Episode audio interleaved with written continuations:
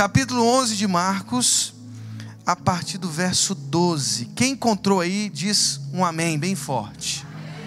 Amém? Então, olha o que a palavra de Deus diz. No dia seguinte, quando estavam saindo de Betânia, Jesus teve fome. Vendo à distância uma figueira com folhas, foi ver se encontraria nela algum fruto. Aproximando-se dela, nada encontrou. Nada encontrou. Forte isso, né? A não ser folhas, porque não era tempo de figos. Então lhe disse: Ninguém mais coma de seu fruto. E os seus discípulos ouviram-no dizer isso. Chegando a Jerusalém, Jesus entrou no templo e ali começou a expulsar os que estavam comprando e vendendo. Derrubou as mesas dos cambistas e as cadeiras do que vendiam, dos que vendiam pomba, pombas e não permitia que ninguém carregasse mercadorias pelo templo. E ele os ensinava dizendo: Não está escrito? A minha casa será chamada casa de oração para todos os povos, mas vocês fizeram dela um covil de ladrões. Os chefes dos sacerdotes e os mestres da lei ouviram essas palavras e começaram a procurar uma forma de matá-lo, pois o temiam, visto que toda a multidão estava maravilhada com o seu ensino. Ao cair da tarde, eles saíram da cidade. Eu tenho uma proposta para vocês nessa noite, de pensarmos nesse seguinte tema: o infrutífero caminho da religião. Eu tenho falado muito a respeito disso. Eu queria abordar mais profundamente esse tema, o infrutífero caminho da religião. Feche seus olhos nesse momento. Como sempre faço, eu quero dar a você uma oportunidade, né? Alguns minutos aí para que você faça a sua oração diante de Deus. Deus está aqui. Amém? Deus está enchendo esse lugar aqui com a presença dele. E é hora de você falar assim: Deus, fala comigo, mexe com o meu coração, mexe com a minha vida, mexe com, com a minha família, a partir de mim, mexe com a minha família. Eu vou te dar esses segundos.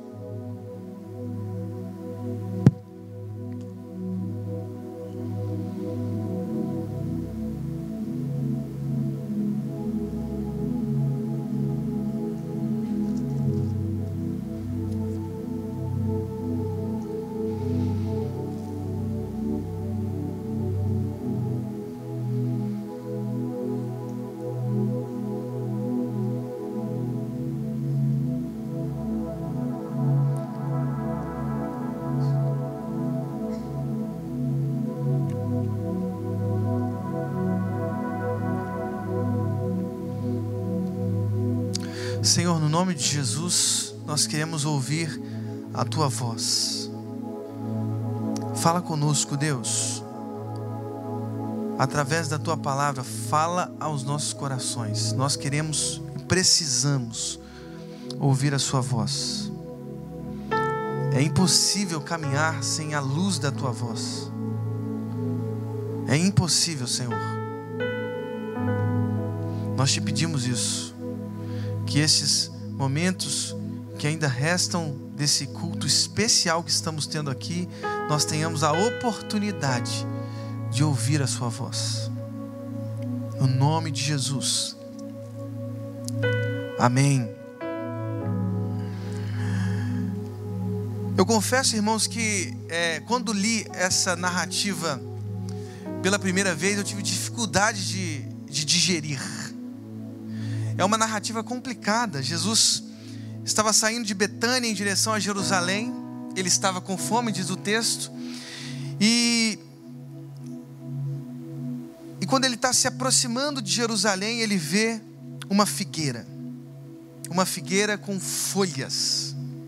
E aí diz o texto que ele se aproxima dessa figueira, mas ao se aproximar, ele não encontrou nenhum fruto, nenhum fruto. Ele estava com fome, ele viu uma figueira, ele se aproximou, mas ele não viu nenhum fruto. E diz a palavra que ele proferiu um dito de juízo. forte, forte. Ninguém mais coma do seu fruto. E para os que já leram esses textos aqui, essas narrativas, sabem que depois, né, depois de passar aquele dia, os discípulos passaram lá e viram aquela figueira seca desde as raízes. Alguém se lembra desse texto? Ele viu então essa figueira cheia de folhas, não viu fruto. Ele amaldiçoou a figueira. Como entender esse texto? Como entender essa narrativa? E eu coloquei algumas observações que nos ajudarão a compreender um pouco mais essa narrativa da figueira seca. Uma primeira coisa que eu já diria de início é que esta narrativa, estes breves versos, precisam ser lidos à luz de uma unidade literária maior. Para entender estes versos é necessário ler pelo menos três capítulos: capítulo 11, 12 e 13. Ah, esses capítulos são intensos. Capítulo 11, 12 e 13 que narram justamente o ministério público de Jesus em Jerusalém. Capítulo 11 de Marcos, Jesus entra na cidade de Jerusalém. Até então, ele caminhava pelas ruas da Judéia, da Galileia, mas agora não, agora ele entra na cidade de Jerusalém, a primeira, a principal cidade de Israel a capital espiritual religiosa de Israel. Ele entra ali. Por isso é necessário ler os capítulos 11, 12 e 13. E é interessante observar que estes mesmos capítulos formam uma espécie de preâmbulo, preâmbulo às narrativas da paixão e da ressurreição. É como se Marcos estivesse narrando, como se ele estivesse fazendo um prelúdio das narrativas da morte e da ressurreição de Jesus. Quando Jesus entra em Jerusalém, ele começa a se confrontar com os líderes religiosos de seu tempo. Se até então, nas unidades anteriores, anteriores, ele tinha uma certa oposição dos discípulos que insistiam para que ele não caminhasse para a cruz, para que ele não caminhasse para a cruz. Aqui em Jerusalém, a partir do capítulo 11, Jesus começa a se confrontar com toda a religiosidade, com todos os líderes religiosos de Jerusalém. Ou seja, é a luz desse momento histórico da entrada de Jerusalém, da entrada de Jesus a Jerusalém, que nós precisamos perceber o significado, o sentido desse texto. É impossível interpretar essa passagem da figueira seca sem associá-la ao templo de Jerusalém.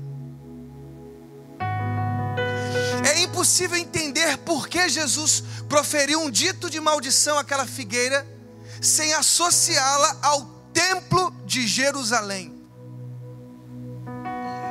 Nesses capítulos 11, 12 e 13, Jesus entra pela primeira vez no templo de Jerusalém, segundo as narrativas de Marcos.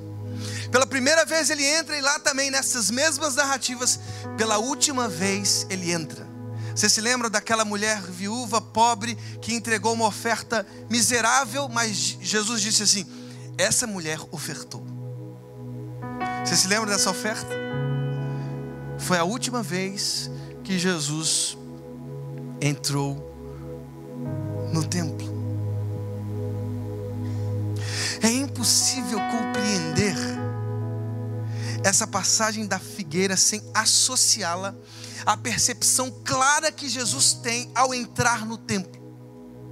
Quando Jesus entra no templo de Jerusalém, ele tem uma óbvia percepção: a esterilidade da religião de Israel.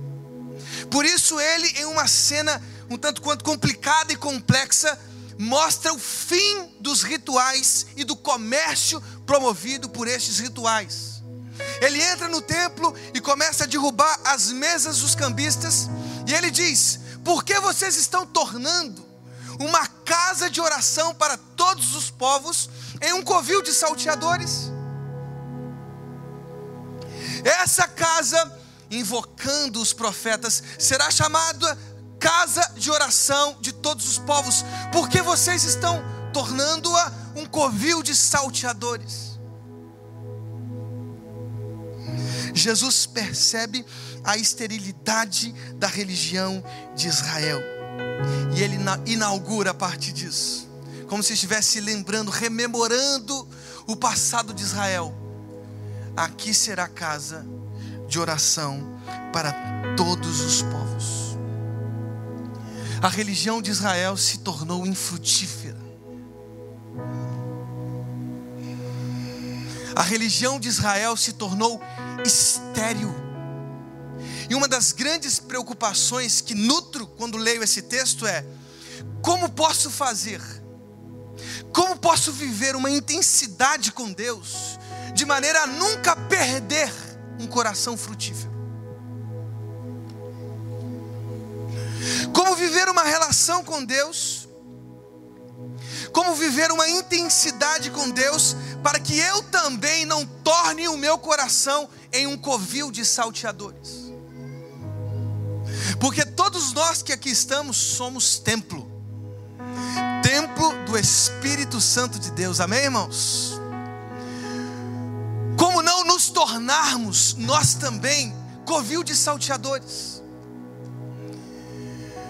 Como deixaremos, como permaneceremos, como deixaremos e permitiremos que os nossos corações sejam sempre intensos? Como não como se proibir de viver a esterilidade da religião de Israel? A religião é um caminho infrutífero. Infrutífero. Infrutífero por quê? Porque a religião é um caminho infrutífero. A religião é um caminho infrutífero, primeiro, porque a religião valoriza folhas e não os frutos. A religião valoriza folhas e não os frutos.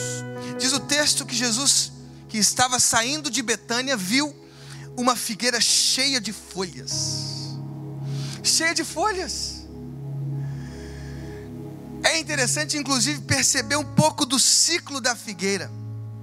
A figueira ao redor, as figueiras ao redor de Jerusalém, elas começam a brotar em março, abril, mas só produzem figos depois que todas as suas folhas já estão crescidas, mês de junho.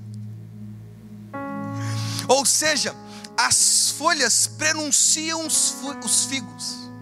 É como se as folhas anunciassem os frutos. Diz o texto que Jesus, ao sair de Betânia, viu uma figueira cheia de folhas. O seu paladar foi aguçado, ele estava com fome. E ele foi em direção àquela figueira, e quando se aproximou da figueira, percebeu que aquela árvore não tinha fruto. Ela era cheia de folhas, mas sem frutos. Ele não encontrou nada, diz o texto, a não ser folhas, folhas, folhas, como são as nossas os nossos ritos. Como são as nossas apresentações culticas.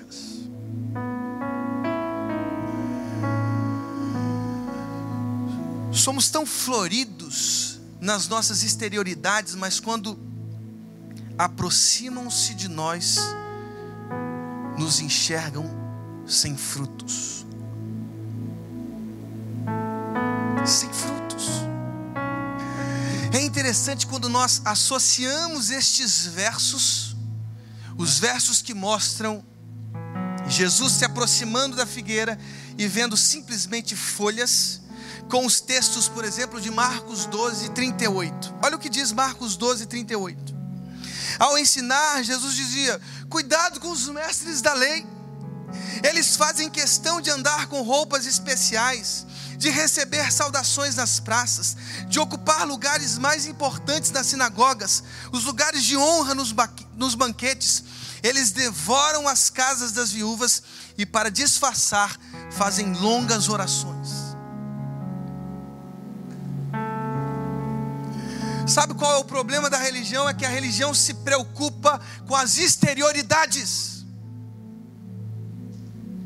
Somos uma sociedade do espetáculo, somos uma igreja dos espetáculos. E precisamos hoje tomar a decisão de abandonar o espetáculo, abandonar as exterioridades, abandonar as folhas para fornecer ao mundo fruto, frutos, para fornecer ao mundo os figos que o mundo precisa para se saciar. Deixemos os ritos, os ritos frios, vazios, como disse Isaías no seu tempo. Deus transmite a Isaías, como se estivesse bem nervoso, dizendo assim: Eu estou cansado dos cultos que vocês me oferecem. Eu estou cansado dos ritos que vocês me oferecem. Até no capítulo 58 ele diz: Eu estou cansado do jejum que vocês fazem. O jejum que vocês fazem é um jejum hipócrita, falso. Mostra gestos exteriores, mas o interior cheio de rapina, de intolerância, de ódio, de frieza. Sabe o que Jesus, Isaías diz no capítulo 58? O verdadeiro jejum? Vocês sabem qual é o verdadeiro jejum? Diz Isaías. O verdadeiro jejum é alimentar os órfãos, alimentar as viúvas. Esse é o verdadeiro jejum. Eu estou cansado dos ritos vazios que vocês me oferecem. Capítulo 13 de Marcos, logo após, logo após esse capítulo que lemos, um dos discípulos que estava também com Jesus saindo do templo, ele faz uma observação, ele diz: Mestre, que pedras enormes, que construções magníficas. O discípulo diz a Jesus: Que pedras enormes a construção de Herodes, que, que construção magnífica. Jesus disse assim: Pois é, nenhuma pedra vai permanecer, não ficará pedra sobre pedra, serão todas derrubadas. Sabe qual é o meu medo? O meu medo é me tornar uma figueira sem fruto, é me tornar uma árvore cheia de folhas ou um templo com uma construção magnífica, cheio de belos tijolos, cheio de belas pedras, cheio de, cheio de belos vidros, cheio de, de belas iluminações e não oferecer da mesma forma um interior que de lá fluem os rios que trazem vida. O que Jesus está nos dizendo é: parem de tentar me oferecer performances e me ame. Me ame. Me ame. Eu sou o mesmo Deus do Salmo 139. Salmo 139, verso 4 diz: Ainda a palavra não me chegou à boca e tu, Senhor, já conhece toda. Deus sonda os nossos corações, Deus sonda os nossos rins. Deus sonda o nosso interior. Não adianta performance para Deus. Ele está cansado dos nossos rituais, das nossas performances. O que Deus quer é que você o ame. E que você, ao amá-lo, ame os próximos que ele sempre amou.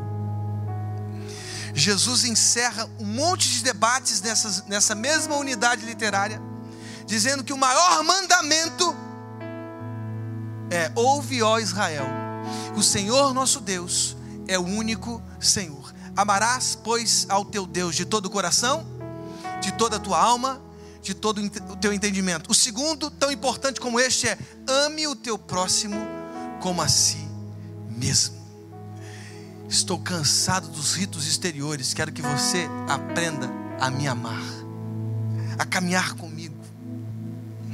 O problema da religião é que a religião valoriza as folhas, Jesus valoriza o fruto. Eu me lembro de uma cena linda, Atos 9. Paulo estava no ápice da religião. Fariseu de fariseus, criado aos pés de Gamaliel, da tribo de Benjamim, perseguidor dos cristãos, no ápice da religião judaica, no ápice da performance judaica, indo em direção a Damasco com cartas que o permitiam perseguir, prender, açoitar, uma voz o paralisa. A voz de Jesus. Uma voz que é incrível. Sabe o que Jesus diz para Paulo? Ele diz assim: Saulo, que até então era Saulo, Saulo, por que você me persegue? Imagina, no ápice das nossas religiões, no ápice da nossa religião, podemos também nos tornar perseguidores do Evangelho. A sua performance pode ser ótima, e ainda assim você ser considerado entre os perseguidores de Deus. Uma outra coisa, a religião é um caminho infrutífero porque impede que as pessoas tenham sua fome saciada. Jesus se dirige àquela figueira, ele não vê fruto e ele profere um juízo. Ele diz: Ninguém mais coma de seu fruto. Como se estivéssemos agora nos lembrando também de um verso tão forte como este em João capítulo 15, quando Jesus diz: Todo ramo que estando em mim não dá fruto, ele corta. Ele corta. Se o seu interior, se a verdade que você vive no Evangelho não dá fruto, ele corta. Ele corta. O que temos nos tornado? Quem somos nós? Será que nós temos sido a sinagoga de Satanás? Será que nós temos impedido o acesso das pessoas à igreja? Ou a casa do Senhor, porque nos tornamos os verdadeiros perseguidores. A palavra de Deus diz que a minha casa será chamada casa de oração. Irmãos, a vocação do povo de Israel, sabe qual era? Abençoar todos os povos. Essa era a vocação de Israel uma vocação deteriorada pelas amarguras da religião que se tornou a religião de Israel. A vocação do povo de Deus era abençoar os povos. Vocês se lembram de Gênesis 12, 3? Deus dizendo a Abraão: Por meio de você, Abraão, por meio de você, todos os povos da terra serão abençoados. Essa era a vocação de Abraão. Uma bênção que alcançaria Abraão, alcançaria o seu povo, mas que transcenderia Abraão e o seu povo e alcançaria todos os povos.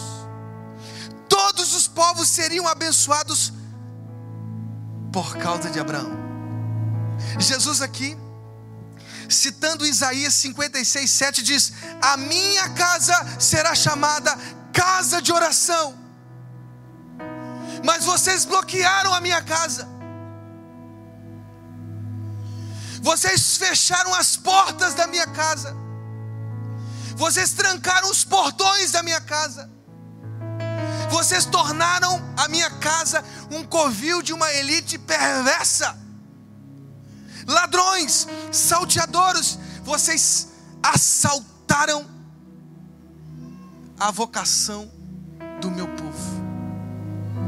A minha casa, Jesus dizendo, a minha casa será chamada casa de oração. E ele foi derrubando todas as mesas dos cambistas, todo aquele comércio de sacrifícios que se tornou uma loucura em Israel. Jesus dizendo: Não, não, isso aqui não é comércio. Vocês estão impedindo a entrada das pessoas na minha casa. Essa casa será chamada casa de oração. E às vezes nós tornamos a casa de oração em, em casa de acusadores. Irmãos, em Apocalipse 12, 10 diz claramente, diz claramente que o acusador das nossas vidas é quem? O diabo.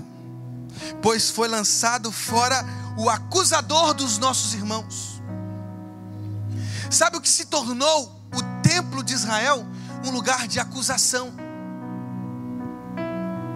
Um lugar de acusadores. Por isso Apocalipse chama de sinagoga de Satanás. Será que nós temos sido a sinagoga de Satanás ou uma casa de oração para todos os povos? A religião nos enfeitiça a tal ponto, nos encolheiriza a tal ponto que somos incapazes de enxergar com os olhos de Deus e enxergamos com os olhos do diabo. Ao invés de construir pontes, construímos muros. Nossas igrejas estão muradas, ninguém consegue entrar, porque nós somos aqueles enfeitiçados pela mesma hipocrisia combatida por Jesus. Eu me lembro de uma vez que fiquei sabendo de uma igreja que fui pregar, começou a receber várias tribos urbanas, os caras skatistas e tal, todos tatuados, uma galera enorme de gente diferente, gente diferente. E eu conheci alguns deles. Meses depois, fiquei sabendo que todos eles foram expulsos do templo por causa de suas vestimentas. Você sabe o número de pessoas adoecidas porque foram expulsas por questões pequenas dessa religião malina. Irmãos, nós temos que sair do pedestal. Nós temos que sair desse altar dos enfeitiçados pela hipocrisia da religião e nos tornarmos iguais iguais com os meus outros. Porque todos nós aqui sabemos que se não fosse a graça, que se não fosse o amor gratuito de Deus, estaríamos todos ainda, ainda afogados nas nossas próprias ganâncias, os nossos próprios medos, os nossos próprios vícios, na nossa própria prostituição. Porque é o Evangelho que Ele nos tirou do lamaçal do pecado e nos transportou para o reino do seu filho, do seu filho de amor.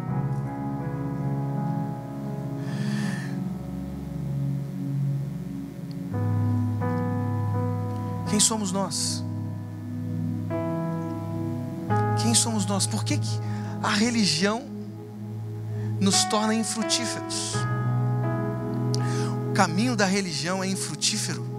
Eu termino agora. Porque a religião tenta silenciar as vozes proféticas. Veja o que diz o verso 18 do capítulo 11. Os chefes dos sacerdotes e os mestres da lei ouviram essas palavras e começaram a procurar uma forma de matá-la, pois o temiam, visto que toda a multidão estava maravilhada com o seu ensino. Depois de, de ouvirem os ensinos de Jesus, os ensinamentos, os valores de Jesus, depois de ouvirem que aquele templo ali era casa de oração para todos os povos, eles começaram a tramar a morte do próprio Filho de Deus. E aí, no capítulo depois, capítulo 12, Jesus propõe uma parábola fantástica. Ele diz: certo homem plantou uma vinha, colocou uma cerca ao redor dela, cavou um tanque para prensar as uvas, construiu uma torre, depois arrendou a vinha a alguns lavradores e foi fazer uma viagem.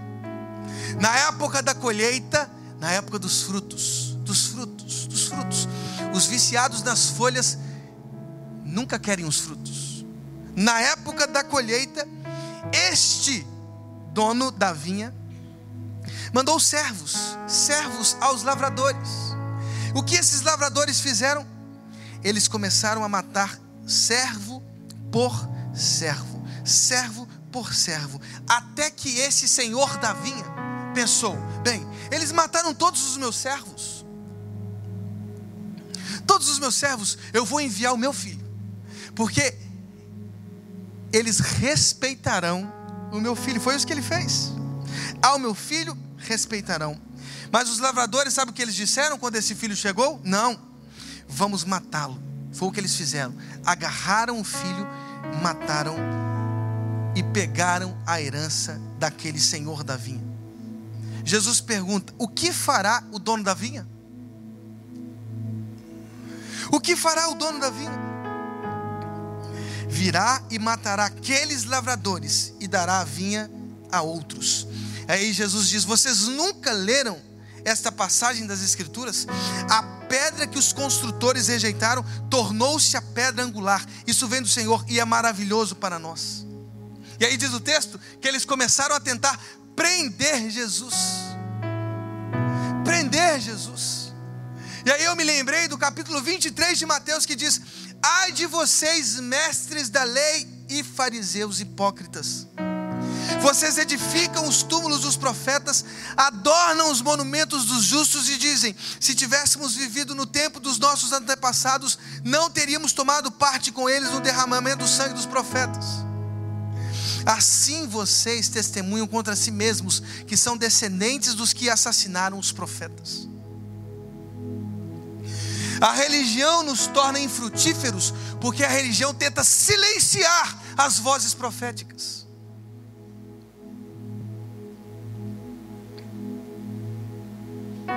Silenciar as vozes daqueles que querem transformar o mundo através dos seus frutos. silenciar a, as vozes daqueles que frutificam através do cuidado que oferecem ao mundo. Mas eles não silenciarão as nossas vozes, porque o que vejo aqui são vozes proféticas. O que vejo aqui não são religiosos que se perderam em seus rituais, em suas performances performances, o que vejo aqui são homens e mulheres. Homens e mulheres cheios da graça de Deus, cheios desse fruto que Jesus anseia comer. Sabe o que eu vejo? Qual a imagem que aparece aqui? É Jesus caminhando entre nós nessa noite. Ele está com fome. Ele está com fome. E o que ele deseja é ser saciado pelo fruto que eu já vejo nascer em você. Os frutos que eu já vejo nascer em você. Quem somos nós? Que igreja somos? Será que nós somos aquela figueira cheia de folhas? Será que nós somos uma sociedade do espetáculo? Será que nós temos, por causa das nossos, dos nossos vícios, fechado e cerrado as portas da casa de todos os povos? Será que nos tornamos moralistas incapazes de enxergar com os olhos de Deus?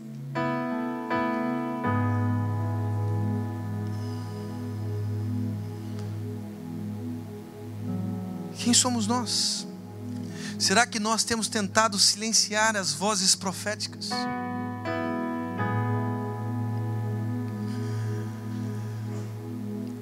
Por quanto tempo mais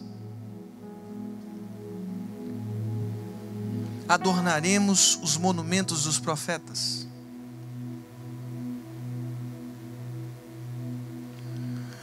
Por quanto tempo mais machucaremos os corações dos órfãos e das viúvas? E viremos aqui no templo aplacar as nossas consciências fazendo longas orações? Até quando coaremos o mosquito e engoliremos o camelo?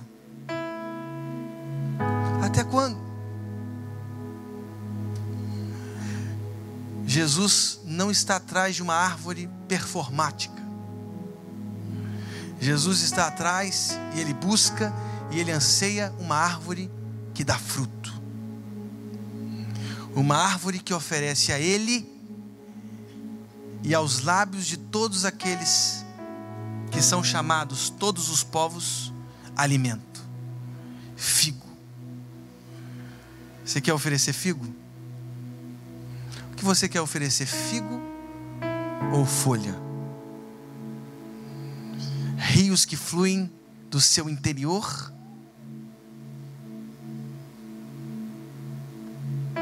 Ou bordas de vestes sacerdotais?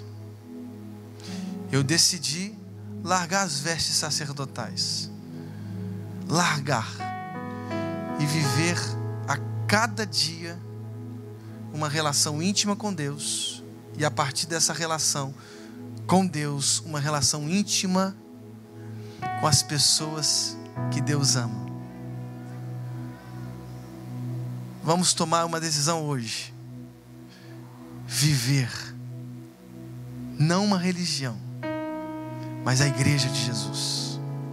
A igreja, esse organismo vivo, cheio de Deus, cheio do Espírito de Deus, e que age por causa dessa força que nos alimenta. Vamos nos colocar em pé em pé nesse momento?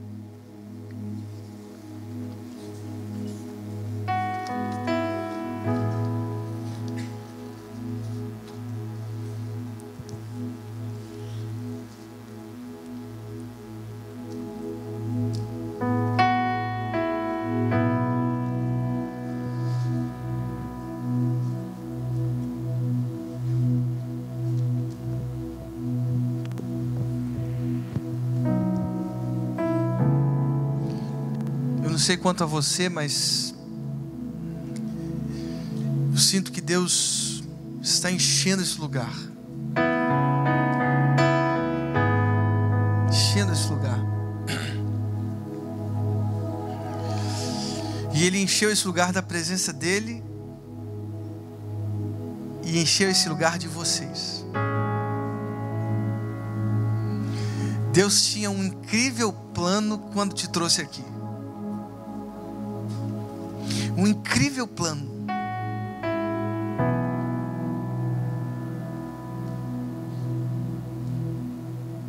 Tornar você um homem e uma mulher que dão frutos, que oferecem frutos ao mundo.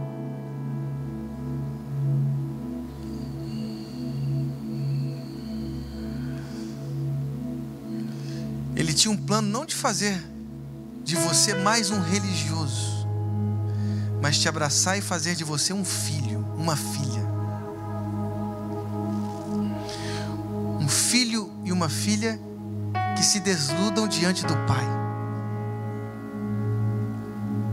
que vivem intimidade com o Pai, que abraçam o Pai, que ouvem as batidas do coração do Pai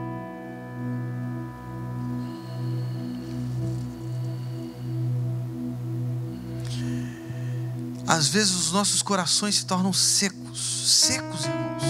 Você já percebeu isso na sua vida? Secos. Os nossos corações se tornam secos como aquele vale de Ezequiel. A nossa oração já se torna uma oração meio meio um ritual que a gente faz para dizer que fizemos a leitura da palavra, a gente perde a paixão, perde a alegria da presença de Deus. Não sei se vocês já passaram por isso, mas é como se se os nossos corações estivessem tão secos que fossem incapazes de ouvir a voz de Deus, de perceber os movimentos de Deus, é como se estivéssemos abandonados à própria sorte. É como se a nossa sensação fosse: Deus realmente não existe. Deus realmente não existe. Pois é, a religião nos enfeitiçou, mas Deus está desfazendo a religião que existe em nós e nos atraindo para uma relação íntima com Ele. Ele não quer performance sua, Ele quer um coração quebrantado, Ele quer um coração quedado, rendido. Ele quer corações que se jogam aqui no altar dizendo assim: Deus, eu não quero mais performance, eu não quero mais estar em pedestais, em altares, olhando as pessoas de cima, rejeitando essas pessoas. Eu não quero, eu não quero mais isso. Eu não quero mais silenciar vozes proféticas. Eu quero ser uma voz profética. Eu quero ser uma voz profética, eu quero ser alguém frutífero, eu quero, eu quero sentir a tua presença com verdade. Eu não sei se a religião te atrapalhou até aqui. O que sei é, Deus está aqui, querendo te abraçar e fazer de você não mais um membro dessa sinagoga vazia e fria, mas um filho enviado ao mundo para tornar os outros os mais diferentes que você, com os quais você se, se encontrar também filhos. Eu não sei, mas eu vou vir aqui para o altar porque tem muita religião no meu coração, tem muita performance no meu coração. E Deus está cansado de performance, Deus está cansado de culto. Deus está cansado de jejum vazio, Deus está cansado de rituais. O que Deus quer é o seu coração. Deus quer o seu coração, Ele sempre quis o seu coração. Ele sempre quis seu coração rendido. Então eu estou aqui. Eu fui o primeiro a vir para o altar, mas Deus também está te chamando para o altar para você, para você, para você ser abraçado aqui por Deus nesse altar se você se cansou de religião, se você se cansou de ritos, se você se cansou das mesmas coisas, se você quer ser abraçado pelo Espírito de Deus, se você quer deixar a religião para se encontrar com o Pai, vem aqui para o altar, nós queremos orar por você, orar por você, para que você tenha um encontro real com o Pai, para que você deixe essa religião, essa religião fria, vazia, que nos torna tão indiferentes ao mundo, indiferentes aos, aos outros tão em cima, olhando as pessoas de cima, como se fôssemos alguma coisa. Se você quer deixar performance, se você quer deixar o espetáculo, se você quer ter um encontro real com Deus, venha correndo, correndo para o altar, porque Deus busca corações rendidos. Só Deus. Eu estou aqui com os meus irmãos, com os meus irmãos, Deus Ó Deus, nós também queremos, queremos, nós queremos um relacionamento íntimo com o Senhor. Ah, Deus, há corações aqui que estão secos, Senhor, secos, secos, que não sentem mais a Tua presença, Deus, em nome de Jesus, nós te pedimos, Deus, em nome de Jesus, manda, manda um rio de águas vivas aqui nesse altar agora, Senhor reconstrua os nossos corações aqui agora, em nome de Jesus. Vai reconstruindo, Senhor, os nossos corações, em nome de Jesus. Não queremos ser religiosos, não, Senhor, nós queremos ser filhos. Filhos, filhos que amam o Senhor, filhos que, que são amados por Ti, Deus, em nome de Jesus, vai, vai derramando, vai derramando vai derramando o teu óleo sobre as nossas vidas, o teu espírito sobre as nossas vidas, vai derramando, Senhor, em nome de Jesus. Deus, nós não queremos cumprir tabela, não, Senhor. Não, Deus, nós queremos a tua presença. A tua presença, Deus.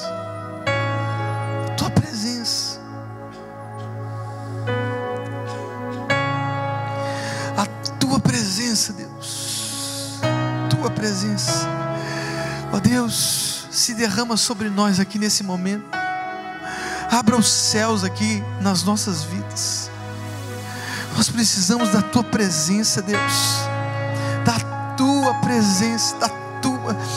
Vai quebrando aqui, Deus, vai quebrando as paredes que impedem esses irmãos tão queridos meus a viverem uma coisa real contigo, com o teu Espírito, Deus vai quebrando as algemas da religião, Senhor, e vai nutrindo os nossos corações com o desejo de ser filhos autênticos, filhos que sentem o teu amor, filhos que se sentem abraçados por ti, filhos que fecham as portas dos quartos e em secreto buscam a tua presença, buscam a tua face, buscam a tua palavra, Deus. Deus, nós perdemos a paixão pela tua palavra. Resgate essa paixão pela tua palavra. Resgate essa paixão pela tua palavra, Senhor. Resgate a paixão de Cristo nas nossas vidas, a paixão por vidas.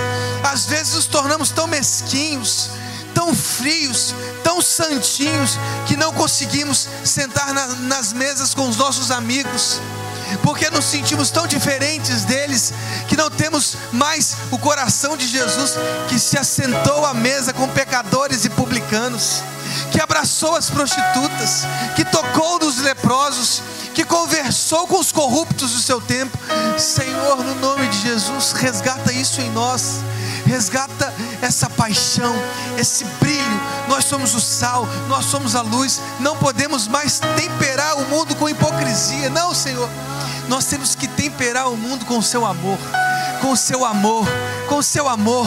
Deus, que essa casa seja casa de oração, que os nossos corações sejam casa de oração. Deus, não tira, tira, Deus, dos nossos corações qualquer possibilidade de nos quedarmos em um covil de salteadores. Não, Senhor, nós queremos ser casa de oração para todos os povos, que os nossos corações acolham abracem as pessoas, amem as pessoas e, sobretudo, Senhor, ame a tua presença, a tua presença, a tua presença, Senhor, no nome de Jesus, no nome de Jesus, no nome de Jesus, no nome de Jesus. Amém. Amém. Vamos aplaudir o Espírito Santo de Deus.